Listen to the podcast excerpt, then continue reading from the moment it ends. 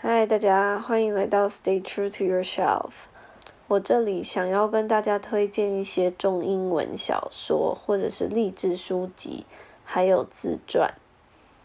我之前很喜欢从网络找新书的资讯，但是很长我都觉得那些新书不合我的胃口，或者是很多畅销书排行榜的书都已经过期了。或甚至已经摆在那里很久，畅销一年还在畅销，所以我就决定来做自己的 podcast。第一集还没有要推荐书，要先推荐一个我觉得很好用的平台，它叫做 Goodreads，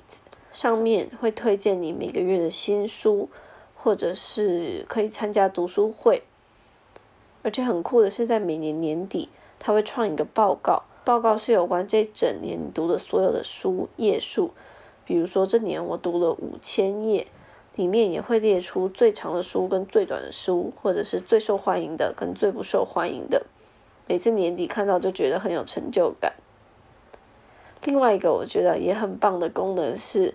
有目标设定，比如说你可以自己设定一年想要读多少本书，那我自己是设定每年差不多二十到二十四本。